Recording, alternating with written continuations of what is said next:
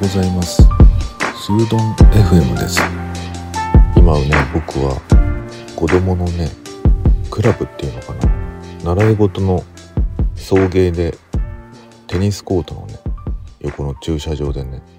収録してるんですけど今日ねずっと天気がそんなに良くなかったの。で朝は雨だったしああこりゃ夕方の習い事はなしだなと思って。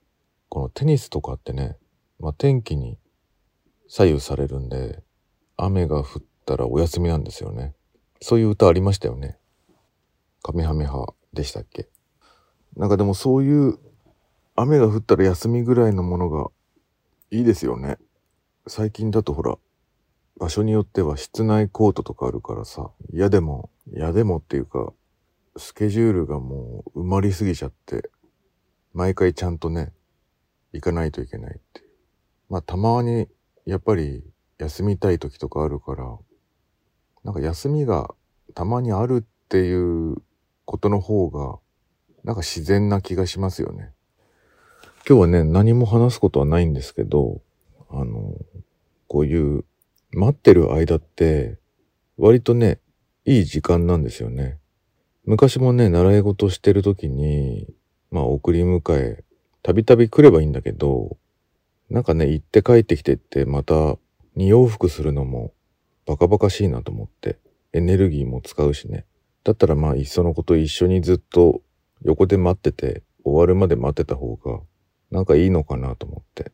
まあ僕の場合はずっとね、家で仕事してるってこともあるから、まあずっと家にいるよりはね、気晴らしになっていいんですよね。で、今日はね、その夜晴れちゃったから、まあたまたま来たんですけど、まあこの休憩中にじゃあ何をしてるかっていうと、まあこういう収録をしたり、最近だとね、あのネットフリックスとかあるから、そういうものを見ていたり、それから、まあ本を持ってきたりね。ただ駐車場でね、あの夜ってなると、大概の場合は真っ暗になっちゃうんで、本はね、あのライトが必要になってくるんですよね。じゃあそこまでして見たいかっていうと、まあ、めんどくさくなっちゃうんで、ライトをつけながら本を読むっていうね。で、あの、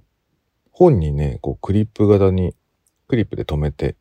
えー、手元だけ、本のページだけをね、こう、ライティングする照明があって、それもね、USB 充電ができるやつで、すごい重宝しててね、あの、夜ね、寝る前に、こうベッドサイドっていうか、ベッドの中でね、見る分にもね、すごい便利なツールがあって、それを利用することも多いんだけど、まあでも、ずっとは読まないよね、やっぱりね。やっぱりね、なんだろうな、雑食だから、一つのことにね、ずっと飽きずにずっとっていうのがね、なかなかできないんですよね。だから、スマホで、こうなんか映像を見たり、ネットフリックス見たり、YouTube 見たり、だけど今度それに飽きると、本を取り出してみたり、そんな感じですね。で、昔はね、ノートも持ってきてて、文章を書いたりとかしてたんだけど、文章ぐらいだとね、最近はスマホにこうメモするようにしちゃってますね。うん。で、今日ね、朝ね、そうそう、朝4時ぐらいに起きた時に、あの、まあ、やることってそんなに決めてないの。その時、その時の気分で、なんか BGM を選んだり、朝ね、その、何か夢を見てたら、夢の日記をつけるようにしてるっていうことと、あとは朝はやっぱり文章を書くのにすごいいい時間なんですよ。だからなんかいろんなものをこうインプットして取り込むよりはアウトプットする時間に持ってった方があのいいものができやすいんですよね。だからね、なんかデザインの仕事をしてても、その制作の方、なんていうのかな。もうアイディアが練った状態の制作物、例えばイラストレーターとかフォトショップを使って、それを作り上げていくような工程の仕事よりもね、あの、初期の、まだその形に起こす前のアイディアの段階のものとかをね、手掛けた方が、あの、すごいいいものがね、こう、できるんですよね。だから企画書とかも結構向いてると思うね。まだ形になる前のこととか。アイデアをひねらなきゃいけないようなものとかね。だから、例えば漫画を描いたり映像を撮ったりとかする人は、プロットって書くでしょ？そういうプロット書くときとか朝の方が多分断然脳みその回転がいいから、あの、引き出しがね、取りやすいところにある感じ？手の届くところにすぐいい引き出しが全部こうあるみたいな感じで脳みそが活性化してくれるんで多分やりやすいと思いますね。だからよく言われるのはね、そのメールの返信とかそういうのはね、朝やっちゃダメって言いますね。メールを書いたりとか、あと見積もりとかね。そういうのは多分あの、お昼とか、あの、ある程度朝のそのクリエイティブな時間を終わった後にやった方がいい処理の仕事だと思いますね。もったいなくなっちゃうんでね。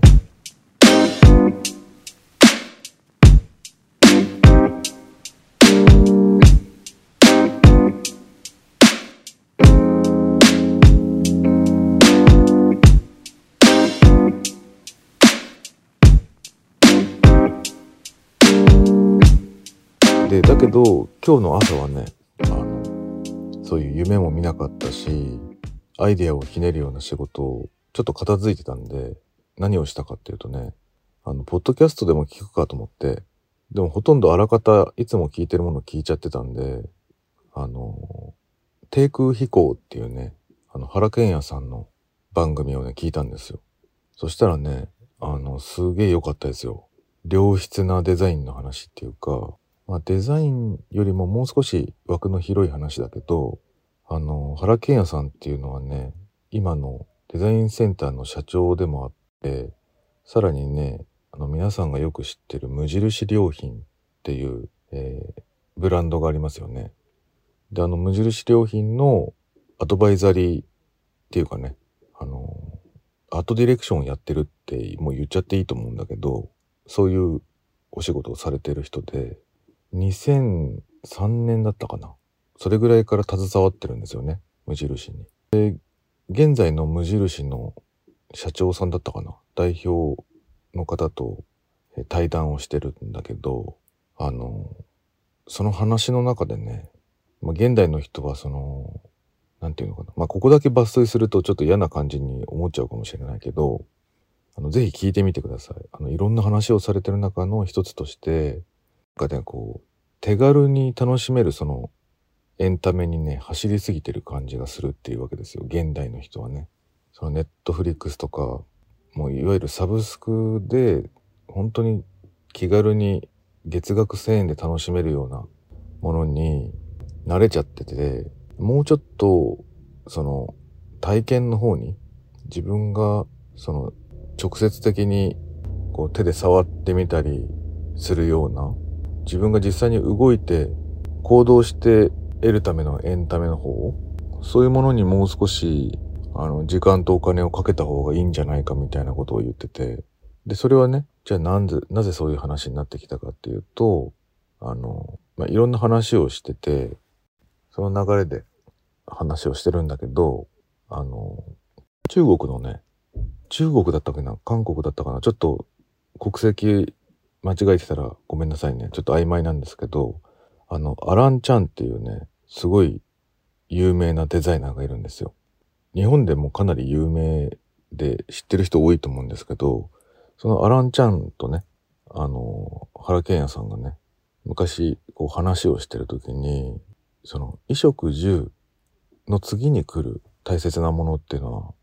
何かなっていうような話をね、こうしてたことがあって、で、その時に、そのアラン・チャンさんはね、少し考えてね、すぐ答えが出てきたっていうわけ。で、それが何か。皆さんは何を思い浮かべます？衣食住の次。まあ、いろんなことがあると思うんですよね。なんか休むとか、あのー、なんだろうな。その排泄欲とか、なんかいろんな欲、欲求とか欲望とかがあると思うんですよね。三大欲求とか。そういうものの中に、その排泄欲とかもあるから、結構広い意味であるんですよね。あの、処理する感じ？アウトプットっていうかね、そういう意味の排泄っていう意味もあったりして、まあそういうことかなとは思予想してたんだけど、全然違うワードが出てきて、こうだっていうわけですよ。こう。行くっていう字ね。で、そのアラン・チャンさんの住んでるその国っていうのは、まあ、すごく小さいんですって。小さいってことは韓国のことだったのかな？台湾だったのかな？要するに国土が狭いから、すぐ隣の国に行きたがる。隣接してる国をまたぎたくなるっていうか、つまり旅行のことを言ってるんですよね。移動すること。で、今、原健也さんは割とその観光っていうことにね、すごく力を入れようとしてるように思うんですよね。話を聞いてると。で、観光って、その今、まあコロナになっちゃったりとかして、観光客とかがまあ激減してしまったりとか、その人口が減少したりとかっていう、まあいろんな問題を日本は抱えてるんだけれども、でも、よくよく考えると素晴らしいコンテンツがめちゃくちゃあると。ちょっとね、僕の語彙力がななさすぎて、あの、陳腐に聞こえてしまうかもしれないんだけど、もっといい説明をしてくれてますね。原健也さんが。でね、僕もそれはすごく感じたんですよ。同じようなことをね。その、半径5キロ以内にもね、面白いものっていっぱいあるし、知らないことだらけだったし、もちろん半径20キロでも、半径100キロでも、すごい面白いものだらけなんですよ。なんかね、東京にいた時よりもそれをすごく感じるの。あの、ただね、全然違うなって思うのは、その人の数なんだよね。僕は逆に、このローカルの方が、あの、自然に見えるっていうか、まあ、当たり前かもしれないんだけど、あの、老人たちがいっぱいいるわけ。で、なんか、僕がこっちにね、住み始めた頃っていうのは、30代半ばだったわけね。で、その頃ってね、東京に住んでた時って、30代半ばって結構年だと思ってたわけ。簡単に言うと。だけど、こっちにね、その、ローカルに移住してきて思ったのはね、若い人がほとんどいないんですよ。要するに、学生の、大学生ぐらいの年になるとみんな東京とか都に出てしまうから、街中歩いててもね、大学生に会うってことはね、ほぼほぼないわけ。で、日中だとさらにね、そのビジネスマンというか働いてる人たちには会えないから、結局老人しかいないんですよ。で、じゃあそういう老人たちが、あの、本当に老人に見えるかっていうと、まあ外見は見えるんだけどね。あの、白髪だったりするから。だけど、中身が全然違うの。東京にいる60歳と、ローカルに住んでる60歳って、なんだろう、体感でね、15歳以上違いますよ。能力が。だから僕が30、例えば35でこっちに来たとしたら、えっと、20歳ぐらいの扱いになりますよ。で、それは周りの見方も変わるし、自分も変わったんですよね。あ、35ってめちゃくちゃ若いんだなと思って。何を今まで俺は、あの、年寄りじみたことを言ってたんだろうと思って、すごい感じましたね、それが。で、まあ、それはちょっと今、これは、なんだろう、本当に話したいことからちょっと外れちゃった話だったんだけど、でもね、ちょっと東京疲れたなって思う人は、もう移住とかじゃなくてもいいから、まあこのコロナ明けたらね、また旅行とかもするするだろうからね、とりあえずローカルに行ってみてほしいですね。で、なんか、そのローカルでしかできない、その土地の人の手伝いとかね、なんかリフォームよくあるじゃないですか。拠点をみんなで回収したりするんで人手が必要です。来てくださいみたいなね。そういうのとかに行ってみたり、あの、畑の仕事を手伝いに行ったりとかね、あの、釣りをしてみたりとかね、やってみるとね、もう全然意識が変わってくると思いますね。うん。資源だらけですよ。なんか東京って、なんていうの？そういう資源を全部ローカルのところから全部持ってきて並べただけって感じがするんだよね。評価しかしてないっていうか。だからその評価の前にやることいっぱいあるから面白いんですよ。だからなんかね、僕自身もその東京に行った時となんかそのデザインとかのね、その取り組み方も変わったし、考え方も変わったし、まず作るものが全然違うっていうふうにね、自分でも思思ってるし、あの、自分の奥さんにもね、すごい言われましたね。なんかすごい変わったねって言って。うん。まあなんか、えっ、ー、と、いろんな話に飛び火しちゃったけど、今日はね、そういう、今、これからね、まあ、何が正しいかは全くわかんない中で模索中なんだけど、日本のそのトップクリエイターの原健也さんが、その観光っていうことにかなり